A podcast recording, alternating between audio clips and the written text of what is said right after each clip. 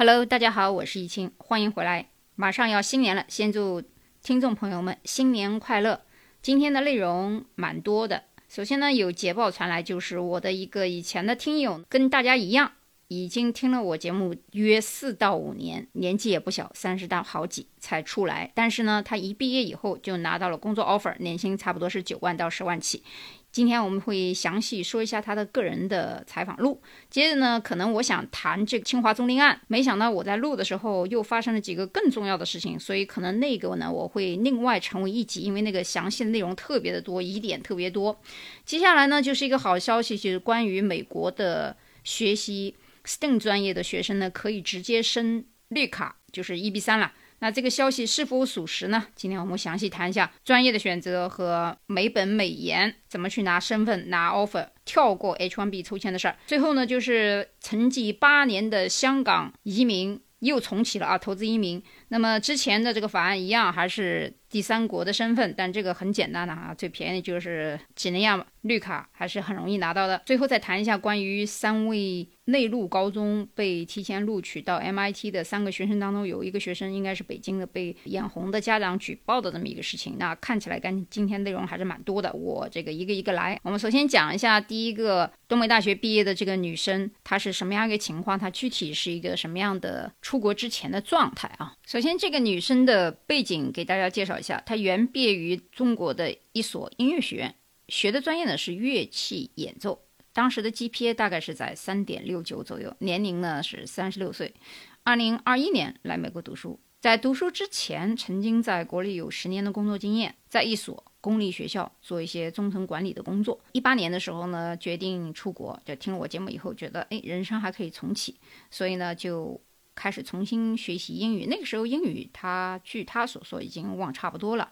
后来呢遇到了疫情。考了老托，大概八十分左右，但是多邻国呢是一百一十五分啊，还行。后来呢被录取的三所学校分别是纽约州立的宾汉姆顿的 NBA、波士顿大学的大都会学院和东北大学的项目管理专业，偏数据分析。主要原因他选择东北的原因是学费比较便宜啊，一年大概也就三十六 K。项目呢是这今天要讲的这个 STEM 专业。因为这个 STEM 专业啊，一般来说就是要有三年的 OPT 的。当然，这个 OPT 基本上每个学校都会给啊。以前老 OPT 的时候，因为你要找工作嘛，凑 H1B。那今年这个新的移民政策出来以后，就可以直接申请绿卡了。然后呢，他选这个学校的原因还有一个 Co-op 的原因啊。Co-op 进入这个麦肯锡做了一半年，老板呢给了一个 extension，然后又做了一年的实习。毕业的时候呢，也就是前几天啊，圣诞节的时候，收到了一所医疗公司的。offer，而且呢有这个提供 H1B 的 sponsorship。那这个案例呢，我想告诉大家的是，年龄从来不是一个问题。如果你你想重新起飞，单身一人闯美国，比我当年应该晚了六年。我应该是在三十岁左右出来到美国的啊，他是三十六岁，比我晚了大概六年。那么这个收获呢，想给大家分享的就是，其实任何任何时间行动都不晚啊。不管前段时间我给大家写。关于保养的问题，有人说：“哎呀，周姐，你都快五十了，那现在有些皱纹咱们都去除不了。”哎，说的没错啊。但是你虽然不能去除皱纹，但是你不一定会增加皱纹嘛。所以，而且有一些这个药妆的成分研究的话，有一些细纹是可以淡化的。所以说，任何时间你想做一件事儿啊，都不晚。我呢特别喜欢自己捣鼓东西，就是我自己喜欢研究，我不喜欢听别人讲。呃，可能会有一些借鉴，但是我有我自己的思维。然后我这人呢，就喜欢把所有，不管是专家也好，还是专业的，还是喜欢做功课的人讲的一些很多的药妆呢，自己买回来我试验试验。试验完以后，我有自己的心得，因为每个人皮肤不一样嘛，对吧？所以经历了以后呢，他来美国以后才觉得明白什么是美国梦。美国梦其实也不见得就是说赚钱的机会啊等等。当然了，这里提供的机会肯定是比国内要多。我们谈经济这个毋庸置疑。能够比中国现在经济好的，除了美国，其他欧洲国家也不行啊。嗯，从这个咱们不不不谈总的 GDP 啊，咱们谈一些大的机会，发明创造，包括女性啊，也没有什么年龄歧视、性别歧视，工作经验也是一个优先，而且它跨专业，跨专业这个行业虽然他是学音乐的啊，现在是应该是搞。呃，数据分析，大家看这个跨度还是蛮大的。那我以前是学美术的，后来我学的是数学和金融，啊，和经济这类也是跨专业的。所以在美国，无论你之前是学什么专业的，如果你想跨专业改行学从文科到理科，从艺术到理工啊都没有问题，只要你想学，那就是首先一个就是你先过了这个英语关。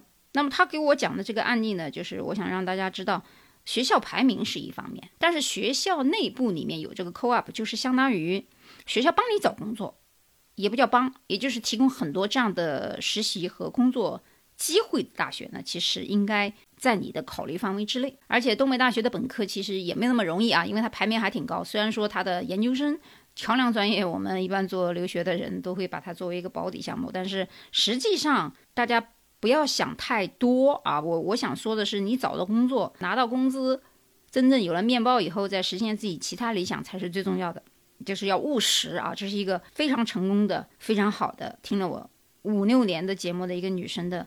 真实的经历，我特别欣慰的就是有很多朋友听了我的节目以后，实现了自己的美国梦啊！不一定美国，有的同学去了英国啊，去了加拿大，去了其他国家也有，但是中途也有遇到一些各种各样的问题的。所以呢，就是，呃，任何时候，当你足够思考深刻以后，再采取行动的时候，肯定是没有大家听的这么轻而易举就拿到 offer。我据他说。也是投了很多很多的简历，有的简历，有的公司因为他没有身份，根本看都不看，直接扔垃圾桶。他也受过很多的拒，拒到最后就麻木了，就是，呃，面试的时候基本上就已经感觉自己已经很专业了啊，就像网上谈的一个专业解说员一样的，所以已经到了这种地步。所以我们也可见，其实也并不那么容易啊。然后呢，关于租赁案呢，我本来想讲很多，但是我一看，哟，这个 case 我都讲了将近有。八分钟的时间，那么我觉得在讲之前，我建议大家先去看三篇文章啊，是我认为目前不管是网络还是自媒体还是视频号讲的最有逻辑性、最有代表性的几篇文章啊。第一篇文章叫做租赁和他的三位室友，大家可以查一下。第二个是物化二班匿名者首发声，这里面讲到的不仅有他的同学，有隔壁邻居，还有他的班主任，还有其他啊一大堆。涉嫌人员啊，第三是关于张杰的一个百度的五个节目的视频。啊，这个人是我认为讲的，目前从法律角度来讲，呃，我也没去仔细研究他，但是我听过他的一些片段，我就发现他的逻辑性、他的推理性、他的举证性啊，包括他对美国的法律的了解，包括陪审团什么的，我认为是比较专业的，也是比较客观公正的啊，大家可以去听一下。然后今天他的事情，我我觉得应该要重新另起一集。呃，有人纠结是读孙他还是孙陀，当然他也孙伟了。那这个他和陀呢，其实有的时候物化二班那些匿名者揭示的关于清华和租赁案有关的他们，这个他们在我们的读音当中，大家是绝对不会有人想到金字旁的他的。所以有的人读驼也挺好的，我老想的是驼背的驼，也不叫驼背了，反正就是像有点骂人的意思。我我有时候觉得说他们读错字的也挺好。呃，刚才再回到美国关于这个 STEM 专业直升绿卡的这个新闻啊。首先呢，这个移民局的移民手册发布时间是二零二三年的十二月二十号，上面写了一个留学生如果是 STEM 专业的话呢，可以直升绿卡，无需要抽 H1B，但是不得放弃海外居留权啊，不管是 F1 签还是类似。学生签的 M 类都可以，但是呢，有三个前提必须符合。第一个前提是符合这个培训的计划的要求。第二个呢是这些公司呢要有这个 E Verify 这种保持良好的信誉。其实这就是对。雇主的一个审核了，这个东西之前 EB 三也是有的。第三就是为外籍雇员提供与美国员工同等的薪金的这样的公司，其实这个要求三面我看下来，应该是第一个是对学生要求，第二、第三其实是对雇主的要求。有很多人还是在妄想着什么 EB one A，就是杰出人才和 EB。二中间的那个叫 N I W，就是免雇主的国家豁免。我再提醒大家一次，不要去听什么狗屁小红书或者什么外面什么国内中介。今年的 E B One A 和 N I W 的拒签率高达百分之九十，不是说那中国人造假，或者说什么你条件不够，中美关系直接影响拒签率。另外一个，它的难度就是越来越高。那八项表格里面，你三项，你看看你哪项能符合的？还是落了诺贝尔奖，还是这个什么协会？协会的话，不管是全国性、全世界的，你是秘书长还是什么管理员，你只一个会员是不够的啊！你论文发表了什么？你论文是 SCI 级别的还是什么什么级别的？我再说一遍，你就算包装，你差距太大，这个东西不是用钱就完全可以包装出来了。我我我上节好像也提到过，你一个包装费，一种论文你砸个十万下去。一篇论文而已就十万了，你看算算那些所谓的曝光公司，他有没有这个实力，或者他收入钱够不够 cover 这些开销啊？你再去想一下这个逻辑啊。除非你是什么特殊人才，我都说这种特殊人才都不是一般的什么艺术家啊。你就算艺术家，你这个画家，你得的不是全国性的大奖，或者全世界的也没有用啊，就是地方性的省的都不行。那如果你是个音乐家，也是一样，有一些。职业倒的确不需要博士，你比如说像飞行员啊，很容易过 NIW，或者是 EB1A 里面的医生类的啊，因为为什么呢？医生类本身，他这个著作呀、发明权啊、发明创造啊、仪器啊，还有他的一些诊断啊，包括医院的很多 case，它有很多的点和在网上可以查到的证据，所以这几个。职业呢是比较容易通过的，其他的一些，尤其是文科，你理工科可能还好一点。我们就谈发明创造吧。好，我们不管是化学、物理、生物、机械，还是什么计算机，就算你有发明创造，你这个发明创造有没有获利，成为批量生产，从这个发明创造当中创造出什么样的价值，这个东西就叫做杰出人才的引进要点之一。你发明创造有什么用？你发明创造你也没用于生产，你这个发明创造可能是个废发明创造。所以，就很多人总觉得说：“哎呀，我是 EB1A，你连一个研究生都不是，博士都不是，你只是一个本科，你还想做杰出人才，是不是有点做梦啊？”那有人说呢，是不是就没有其他方法排期又长、你又不愿意？方法是肯定有的，什么快速移民啊，有一些东西我也不好说的。这节目里面啊，反正方法是很多，但是呢，你就不要妄想什么杰出人才了，这属于是天方夜谭。那接下来讲一下香港重启这个事儿，香港。以前的这个移民法案、投资移民法案一直就有，只不过就是价格不一样。当年最早的时候可以追溯到二零零三年的十月，投资额也就六百五十万港币，可以投资房产。到二零一零年的时候，投资额提高到了一千万港币，取消了房产投资。到二零一五年一月十四号宣布关停。二零二三年十月二十五号，港府又重磅宣称，现在可以推行新的投资入境计划，资本投资额大概在三千万港币以上。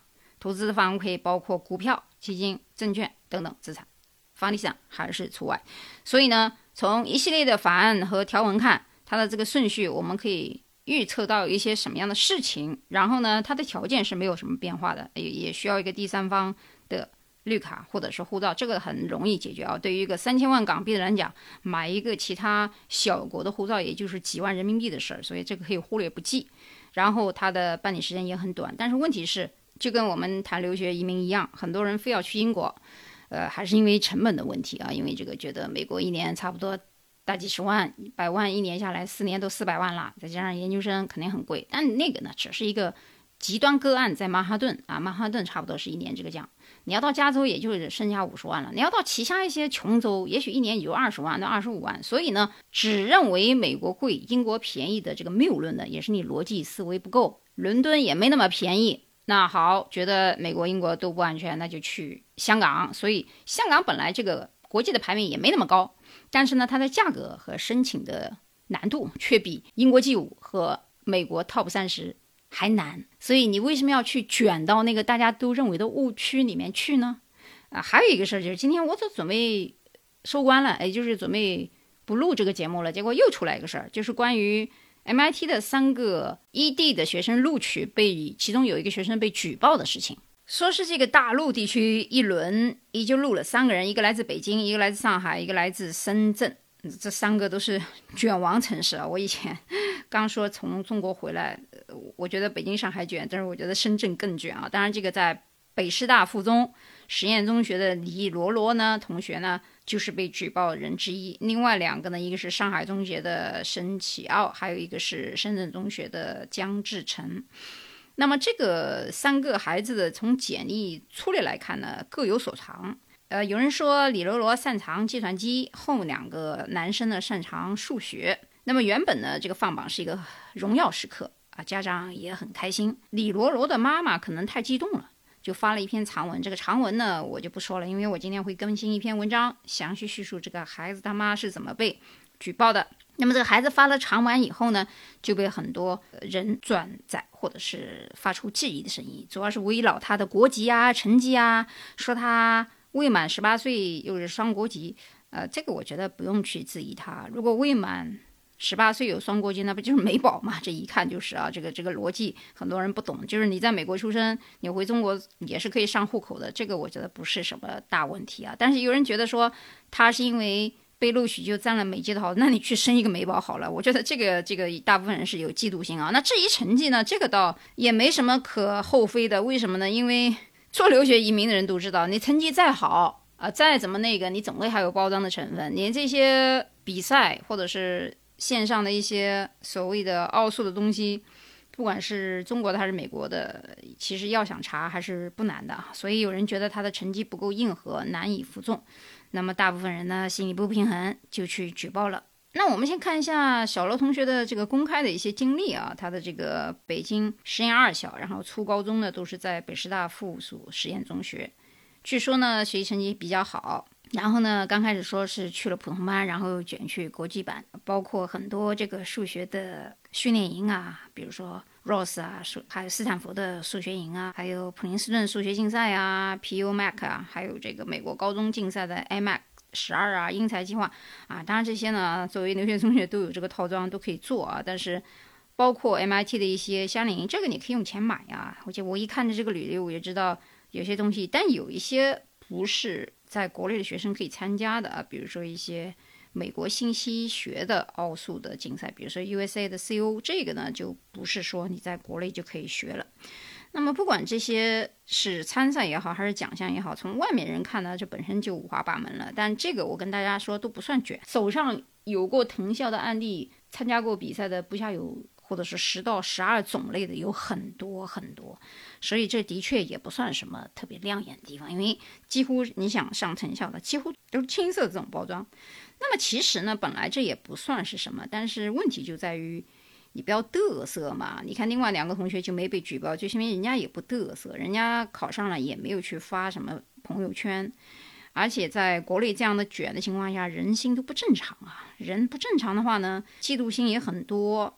啊，包括租赁案也是一样。当然了，有这个翻出小红书里面有一个假账号，说是不是他一个人干的啊？的确也是，那同事有跑不掉的啊。一个惊讶，新疆的和那个王琦，还有隔壁邻居的，还有包括他的班主任啊，都是有问题的。所以他绝对不是一个人可以干到的这些事情。那么最后还是送给大家一句话，我们总结一下今天讲的内容啊：任何时间，你的美国梦都不晚。然后，如果你飞黄腾达也好，录取也好，还是赚钱也好，不要太嘚瑟啊，没有必要显摆，咱们就闷声发大财就好了。关于香港的问题呢，不管是留学还是移民啊，慎重。最后呢，远离一些内卷的事情啊。其实我觉得那些升美宝的孩子，你要是眼光长远一点，不是因为经济原因的话，你让他上美高，不就远离这些乱七八糟的圈层了吗？就没有这么多的嫉妒心了吗？对吧？好，今天的节目呢就到这里。最近有几个听了我五到六年的老的听友呢，在加我的微信说，其实赵老师我很久很久以前就听你节目，但是一直没有勇气加我啊，不用那么害怕。其实我讲节目可能语速比较快，看起来比较严肃，其实我这人还是很 nice 的，好吧？预祝大家在二零二四年都有一个新的突破。我们下期节目再见。